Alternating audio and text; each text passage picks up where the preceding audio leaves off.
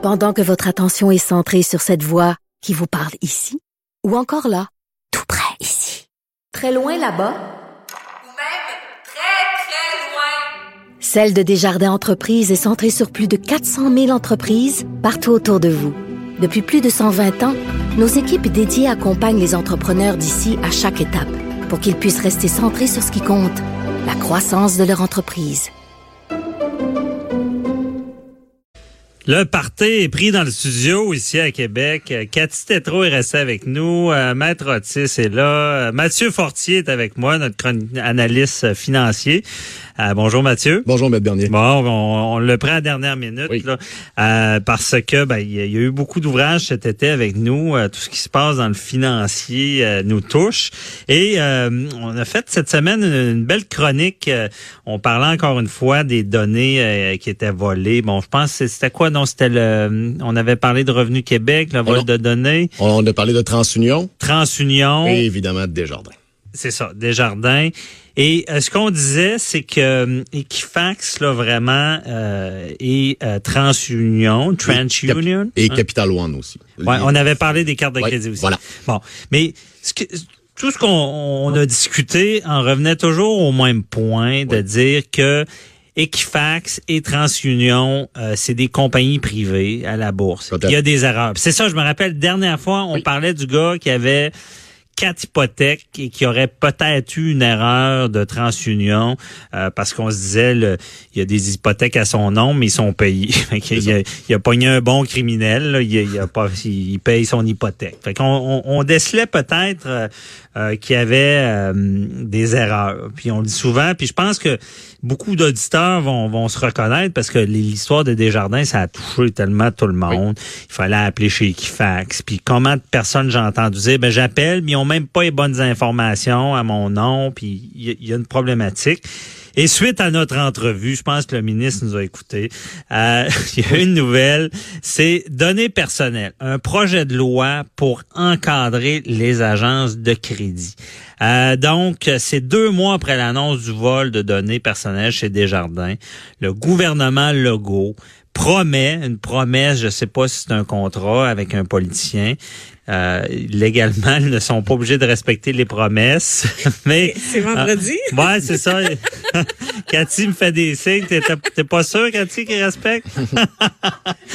bon, on, fera un débat là-dessus. Est-ce qu'ils vont être respectés? Mais euh, on dit qu'il faut, il va falloir euh, forcer les agences d'évaluation de crédit à offrir une protection euh, puis là, on dit que c'est offert aux États-Unis, oui. mais pas au Canada. Exactement. Bon. Et euh, Mathieu, est-ce que on, tu penses qu'on on, est à réfléchir de, de, de, de seulement superviser ou de, de, changer carrément la donne? Ben moi, je pense qu'il faut vraiment changer la pratique parce que les demandes de crédit sont quand même ouvertes. Puis lorsque vous avez mentionné aux, au Canada, on l'a pas versus aux États-Unis. Ce qu'on veut dire par là, c'est qu'il y a une façon de faire aux États-Unis, c'est que tu peux bloquer ou débloquer ton bureau de crédit. Ça veut dire que si tu le verrouilles ou le déverrouilles, ça veut dire que s'il est verrouillé, tu peux pas faire de demande de crédit. Donc, s'il y a une demande de crédit qui se fait, c'est qu'elle va se bloquer par elle-même. Puis ensuite de ça, on n'aura pas accès à, toutes nos données personnelles, que ce soit notre nom, euh, adresse, numéro d'assurance sociale et ainsi de suite.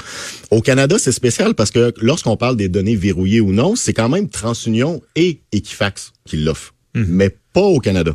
Donc, ils l'ont aux États-Unis, la même entreprise, mais au Canada, on l'a pas. Donc, euh, donc c'est pour ça que c'est pour ça que ça, ça lève quand mais même. Mais déverrouiller, on va revenir là-dessus. Déverrouiller, je comprends mal. En quoi ça nous protège plus Ben lorsque au moins lorsque ton bureau de crédit est verrouillé, que tes accès sont limités, ça vient de le dire, donc sont limités à ce que tu as verrouillé tes données. Donc, si quelqu'un, exemple, a trouvé euh, soit dans les déchets ou, ou euh, quelqu'un euh, a volé ton identité. Voilà, exactement. Ben, ce, que ça fait lorsqu'il est, lorsqu'il est bloqué, c'est que tu n'as pas autorisé une demande de crédit prochainement. Tandis que là, présentement, si je trouve un nom, un numéro d'assurance sociale, une adresse, bon, et ainsi de suite, c'est quand même assez facile largement de faire une demande de crédit. Donc lorsque, lorsque ça va être verrouillé, donc si exemple il y, a une, demande de crédit qui est faite au nom de François David Bernier, puis ensuite de ça, ben le dossier est verrouillé, ben on laissera pas passer l'action pour exemple commander une marge de crédit, une hypothèque ou une, ou une carte de crédit exemple. Donc là ça ça va être bloqué. Bon, et euh, j'imagine c'est de dire d'avance, moi, je ne ferai pas de demande, je bloque mon crédit. J'autorise pas la demande de crédit. J'autorise pas. Voilà. Mais euh, et là, ça veut dire toutes demandes qui vont rentrer va- ne, ne fonctionneront pas à cause de ce blocage. Là, c'est une bonne idée. Oui. Mais est-ce que le fraudeur, en ayant tes coordonnées, pourrait débloquer le crédit et faire la demande? La question reste là parce que, tu sais, lorsqu'on parle d'un projet de loi ou de quoi de même, ben c'est sûr que d'avoir une, une place, tu sais, un, un guichet unique, puis euh, une place centralisée, que toutes les informations sont là, ben c'est sûr que le client en tant que tel, faut quand même qu'il ait la possibilité de déverrouiller ou de verrouiller. Bon, la, Donc, il y aurait une procédure plus sévère pour ça. Oui. Parce que ce qui, ce qui euh, mystifie les gens, là, Mhm. c'est de dire, puis je suis certain qu'il y a bien du monde jaloux que leur crédit est pas si bon, puis que le monde font, coudon, une hypothèque, Ouais. ont- ils ont pas parlé aux gars, ils ont pas parlé. Mhm. ils, ont, ils ont accepté une hypothèque. Comment c'est possible, tu sais, sans voir une personne d'accepter ce genre de financement-là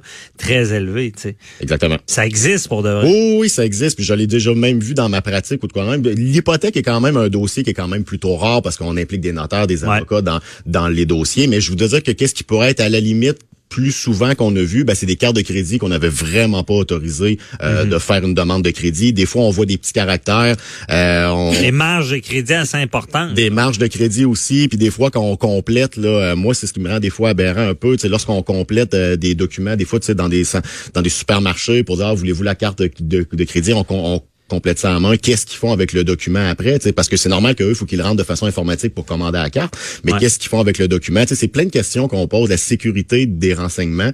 Euh, moi pour avoir travaillé dans une banque, on, on peut dire que les renseignements sont très bien gardés, il faut quand même l'avouer.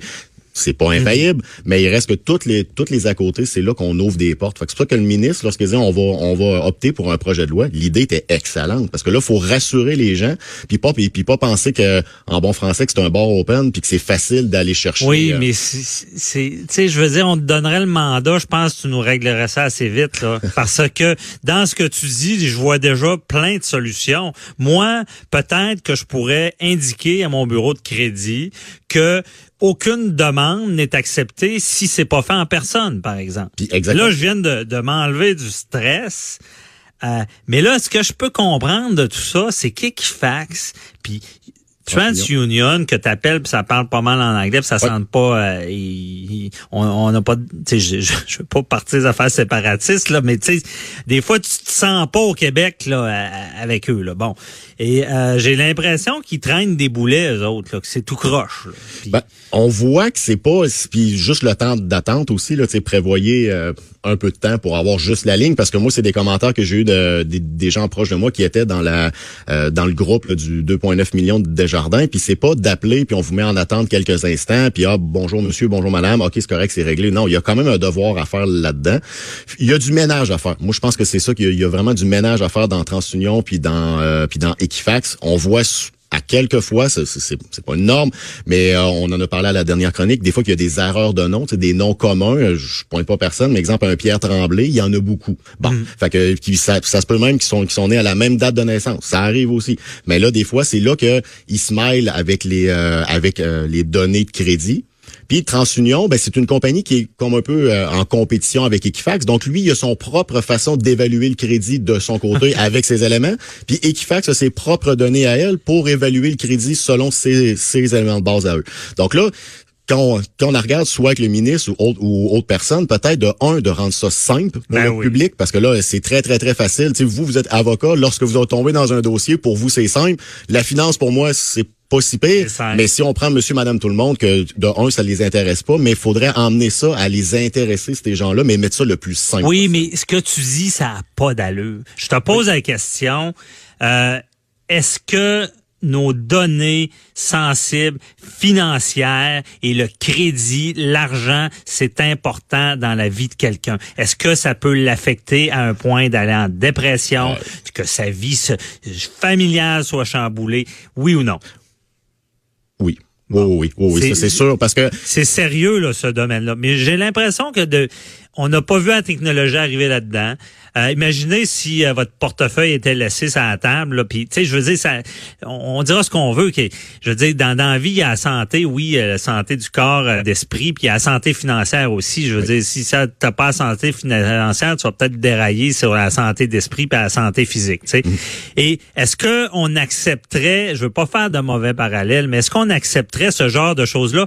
Oh, ben là, il pourrait avoir une erreur. euh, ton médicament, c'est peut-être pas le bon, puis on va te le donner, puis tu vas avoir des conséquences avec ça, mais c'est pas grave, puis on fait rien, puis le gouvernement intervient pas. Est-ce qu'on accepterait ça dans la santé? Est-ce qu'on accepterait ça dans l'éducation? Mais on l'accepte en finance en ce moment. Ben- Donc, le, le ministre, là, il est pas d'avance en se réveillant. Là.